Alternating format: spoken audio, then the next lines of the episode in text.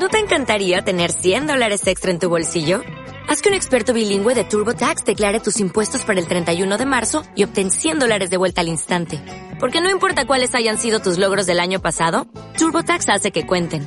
Obtén 100 dólares de vuelta y tus impuestos con 100% de precisión. Solo con Intuit TurboTax. Debes declarar para el 31 de marzo. Crédito solo aplicable al costo de la presentación federal con TurboTax Full Service. Oferta sujeta a cambios o cancelación en cualquier momento.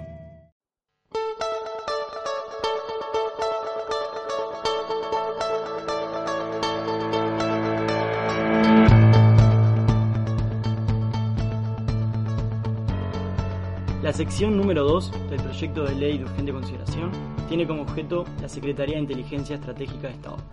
Esta Secretaría de Inteligencia Estratégica de Estado es parte integrante de lo que es el Sistema Nacional de Inteligencia.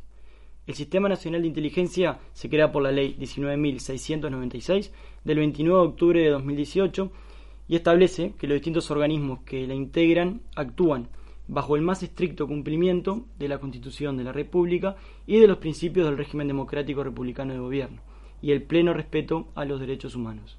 A su vez, deben ajustar su actuación bajo determinados principios de jerarquía, de eficacia, de especificidad, de juridicidad y de ponderación. El Poder Ejecutivo entiende que hay algunos aspectos para mejorar el marco legal que deben ser modificados y con razones de urgencia.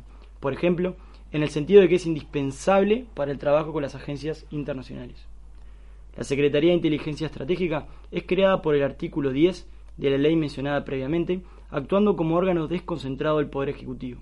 Actúa el presidente conjuntamente con los ministros del Interior, de Defensa, de Relaciones Exteriores y de Economía, pretendiendo estas modificaciones que sea la encargada de dirigir técnicamente el funcionamiento del Sistema Nacional de Inteligencia. Con estas modificaciones no varía el perfil de la Secretaría, sino que sigue siendo su principal cometido hacer inteligencia de Estado dentro de lo que es la ley y la Constitución, teniendo que proveer información al presidente como a otros tomadores de decisiones para que puedan decidir lo más oportuno respecto a intereses nacionales.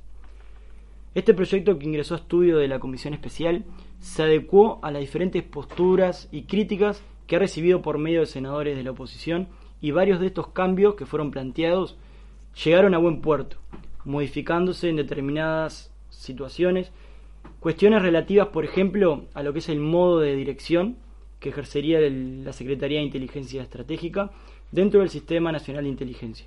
También qué tipo de actos o documentos podrán ser calificados como información secreta. Y también la cuestión relativa al mantenimiento de la ubicación institucional de la Secretaría. Es entonces que podemos ver que este proyecto en estudio nos muestra que la modificación será respecto de la conducción del Sistema Nacional de Inteligencia por una dirección técnica por medio de la Secretaría de Inteligencia Estratégica de Estado. Respecto, a lo técnico, es la visión que se pretende para poder evitar cualquier confusión política sobre su actuación. No arrastra a las especialidades de los órganos de los ministerios. En lo relativo a lo que se pretende sobre la ubicación institucional, como mencioné anteriormente, el Poder Ejecutivo aceptó los planteos realizados en Comisión Especial del Senado y mantiene la ubicación institucional actual. Y en el mismo artículo también mantuvo la previsión de la subrogación del director de la Secretaría por un subdirector.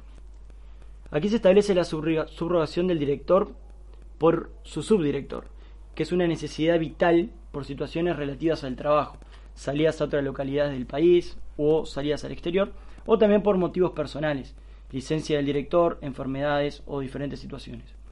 Es bueno aclarar que aquí no se crea el cargo de subdirector, por lo que no se invade la competencia presupuestal ni crea cargos, sino que se prevé la existencia de este orden de subrogación. Otro de los puntos que es fundamentales respecto a las modificaciones es el relativo a los cometidos y el acceso a la información por parte de esta Secretaría.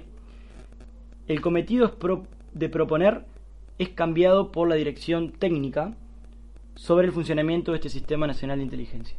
Para cumplir con estos, se pretende en el inciso final del artículo 120 evitar tener que lograr la decisión de un magistrado para levantar el secreto bancario, administrativo o tributario que pueda interponer algún órgano de los mencionados por la ley.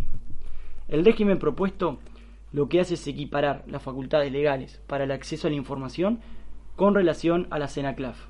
Por estas modificaciones es que la Secretaría de Inteligencia pretende tener las mismas facultades legales que la mencionada CENACLAF. La modificación planteada es considerada indispensable para el correcto cumplimiento de las misiones. Y la fuente material de este cambio se encuentra en el artículo 6 de la Ley Integral contra el Lavado de Activos. Lo relativo al artículo 121, en palabras del doctor Garcé, respecto a la designación del director de la Secretaría de Inteligencia, el artículo 121 prevé el orden natural de esta subrogación. Al director lo, lo subroga el subdirector y si no está este, el funcionario que determine la reglamentación. Es simplemente una cuestión interna de funcionamiento. En materia del cargo del director, se mantuvo la redacción enviada por el Poder Ejecutivo. Se pretende que este director tenga el alcance del contenido del artículo 251 de la Constitución, donde equipara a las características de un ministro de la Suprema Corte. No sería claro, por ejemplo, que un ministro de la Suprema Corte de Justicia pueda ejercer la, función docente y que el director de la Secretaría no pudiera hacerlo. La referencia en este artículo es sobre la docencia directa, donde se excluye la docencia indirecta. Se prevé que pueda dar clases, pero no se considera la opción de coordinación de carreras en Novelar o en una universidad privada. Otra modificación que ha tenido consenso es la relativa a la integración de este director al CODENA. Aquí se modifica el artículo 8 de la Ley 18.650, Ley Marco de Defensa Nacional. Es un agregado necesario, ya que el Consejo actúa hoy en día como un órgano asesor y consultivo del presidente de la República en materia de defensa, donde el director puede cumplir un rol clave en aspectos de suministrar información importante para las acciones de defensa. Nosotros sabemos que el anterior director participaba, pero no de una forma oficial de este Consejo. Por último, para mí una de las modificaciones centrales que se proponen desde el Poder Ejecutivo respecto a la Secretaría es lo relativo a la creación de un nuevo tipo de categoría, que es la categoría de información secreta. Esta información es compatible con el Estado de Derecho. La información secreta no es un sinónimo de abuso, ni de ilegalidad, ni de arbitrariedad o invasión en el derecho de las personas, sino que se trata simplemente de una categoría que tiene que ver con el manejo de determinada información comprendida en acuerdos internacionales de cooperación en materia de inteligencia al Estado de Derecho, a la independencia del Estado respecto a otros u organismos eh, internacionales y sus relaciones, como lo indica expresamente el texto de la ley. Esta nueva figura brindará una regulación importante para que esta Secretaría trabaje aspectos de inteligencia en cooperación internacional. Además, este artículo podemos ver que tiene una enunciación taxativa, por lo que no permite que lo que no se establece sea pasible de calificación.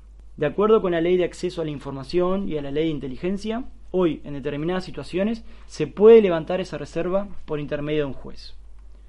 Estos artículos plantean de qué forma se califica y descalifica la información que es proporcionada al Estado uruguayo por medio de un país cooperador, donde este país tiene esa categoría en su ordenamiento jurídico y nos piden, con un amplio criterio, que la misma sea considerada de la misma forma.